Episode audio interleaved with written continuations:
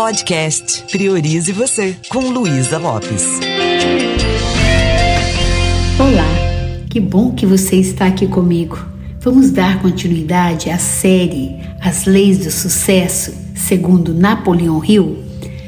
E a nossa conversa hoje vai ser sobre faça mais do que você é pago para fazer. Ou seja, entregue mais do que o combinado. Eu espero de verdade que esses episódios estejam não só enriquecendo o seu estoque de conhecimento, como também despertando uma nova consciência e um desejo de ser uma pessoa melhor a cada dia. Eu sinto uma gratidão muito grande por você estar me acompanhando, por você me ouvir Fico muito feliz quando eu recebo um feedback. Ah, Luísa, estou caminhando, te ouvindo. Oh, tá fazendo diferença na minha vida. É, esse desejo de contribuir e saber que eu estou sendo útil é o que mais me motiva.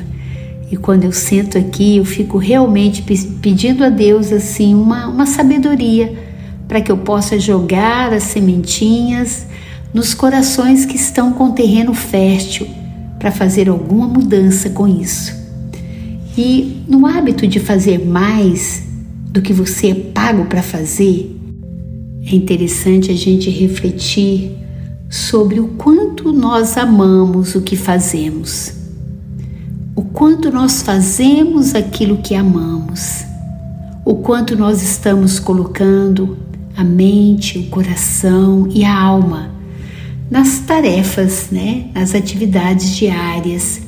Porque se a gente pensar bem, muitos de nós, nós passamos um grande espaço de tempo no nosso trabalho, mesmo que ele seja online. A gente fica muito focado no trabalho. Então, se eu estou fazendo uma coisa que faz meu coração vibrar, que tem a ver com o propósito de vida, a gente sente uma satisfação muito grande, não é verdade?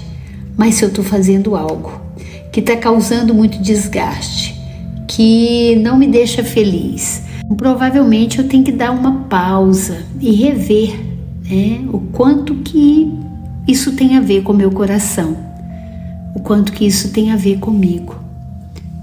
Tem até um, um, comentário que eu fiz né, no episódio anterior, né? Às vezes a gente sente que está que tá travado, que as coisas não estão evoluindo. Então está na hora da gente refletir o quanto aquilo que eu faço está alinhado com o meu propósito maior. E também entender que a gente não faz só o que gosta, a gente pode dar um jeito de gostar do que faz.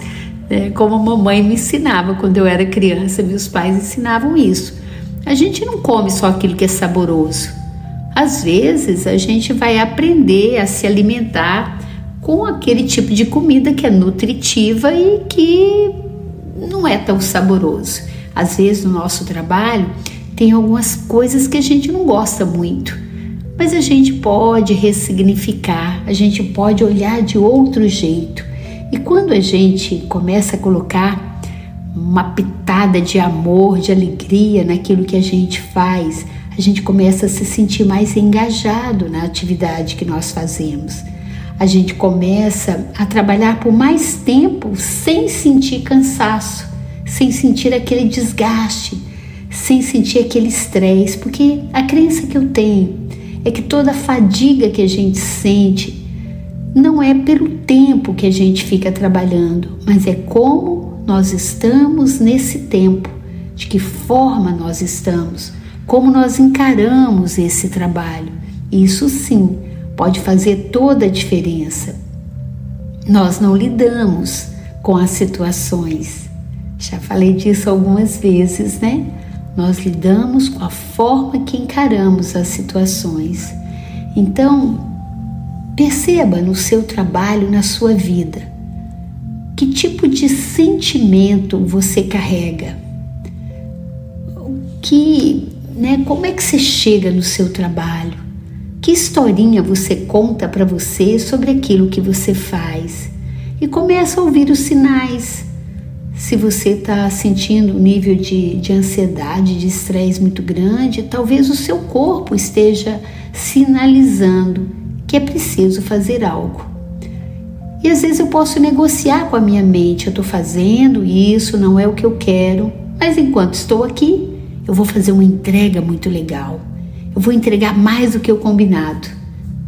Durante esse tempo que eu determinei ficar nesse degrau dessa escada de sucesso, né? E durante o tempo que eu tô ali, eu procuro dar o meu melhor.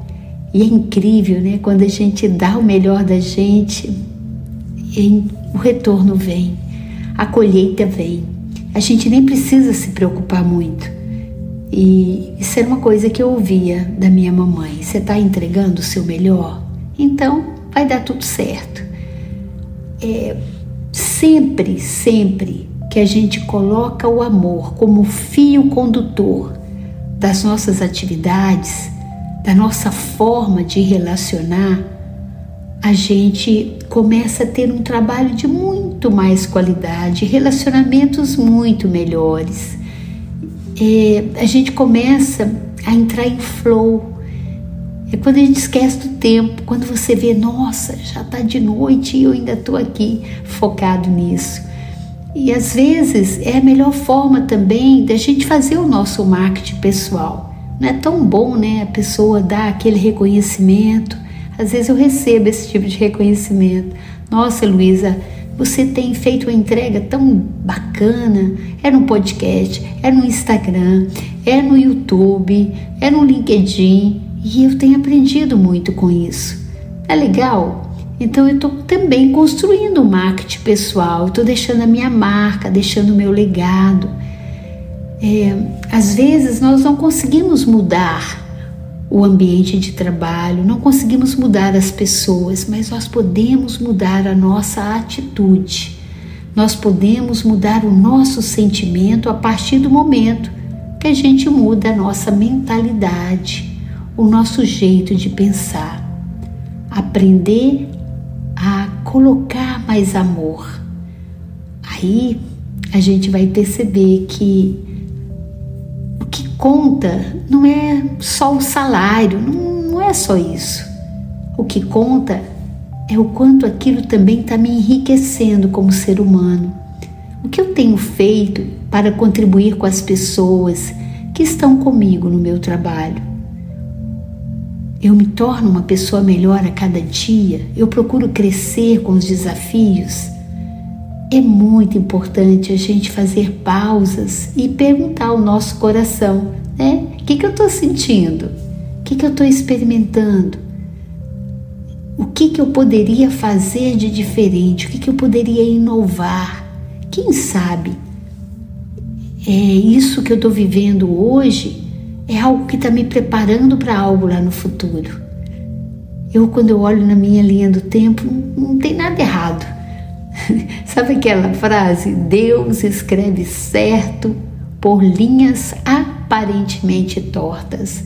Então, às vezes, a gente está resistindo, sofrendo com situações que a gente poderia levar com mais leveza. E existem motivos muito sólidos para a gente poder entregar mais do que aquilo que a gente é pago para fazer.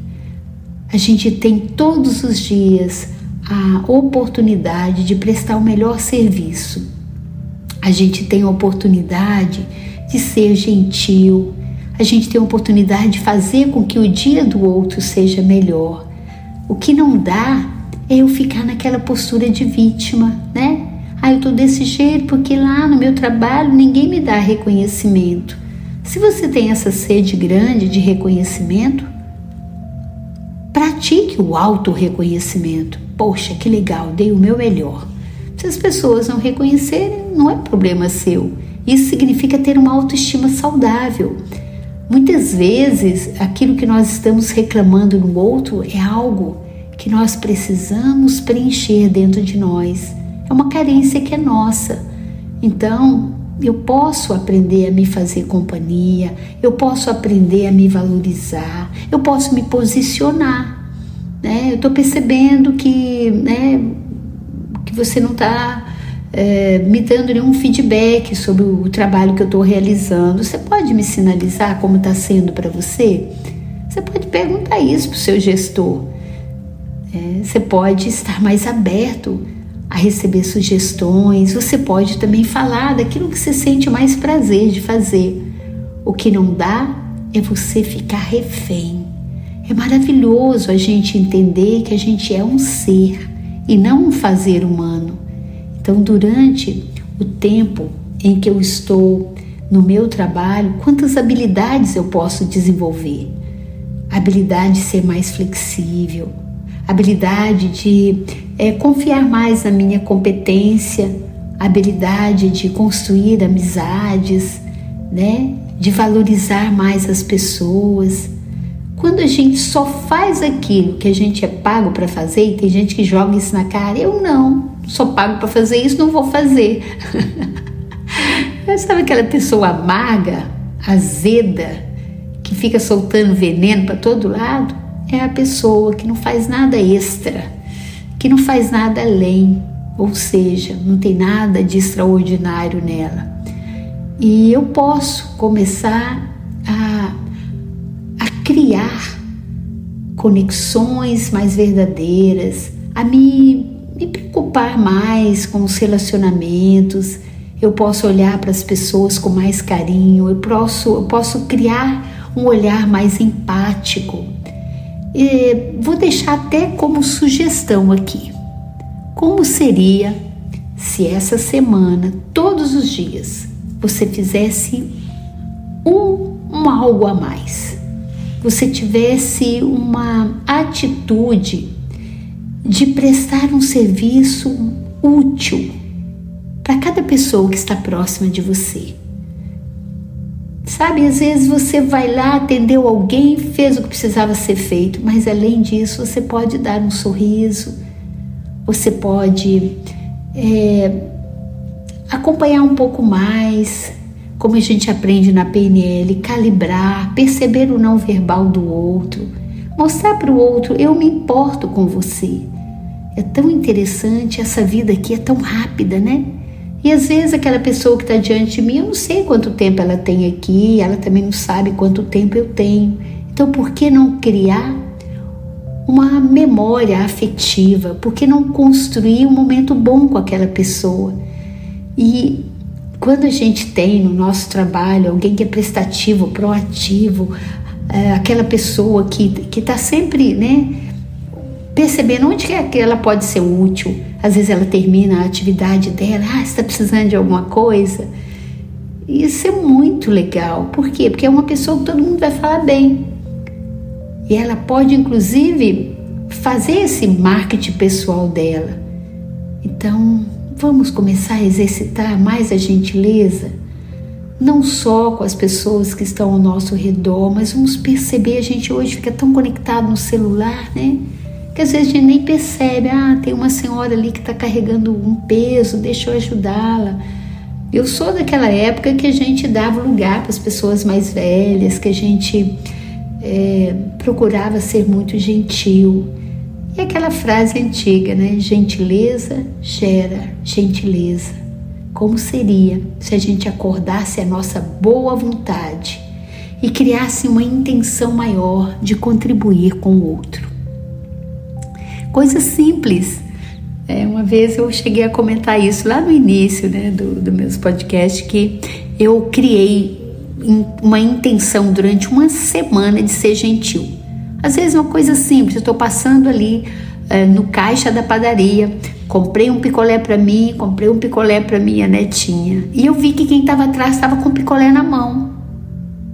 Aí eu falei, quero pagar desse garoto o picolé dele, deixa eu pagar para ele. Aquela pessoa ficou tão assim feliz com algo que ficou tão barato para mim, como já aconteceu também, de eu passar no pedágio, pagar o meu, né, a minha taxa e falei, ah, vou pagar dessa, dessa senhora que está atrás de mim.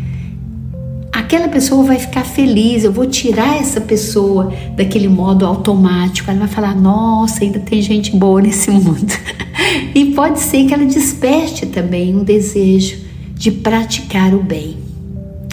Tá aí o desafio.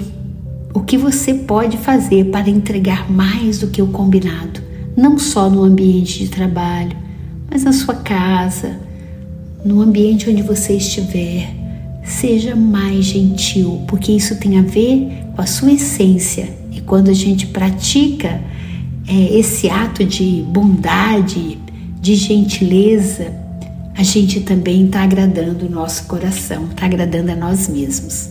E se você quer aprofundar, se você quer tirar um tempo para se olhar, para perceber se tem alguma ferida emocional, se tem alguma coisa para tratar aí, a gente está começando uma turma de PNL, Programação Neurolinguística. Tem ela presencial pelo Indesp e tem também online, ao vivo. Eu te convido, vai lá para o meu Instagram, luisalopes.pnl e manda um recadinho para mim, que eu quero te apoiar. Um beijo bem carinhoso e priorize você.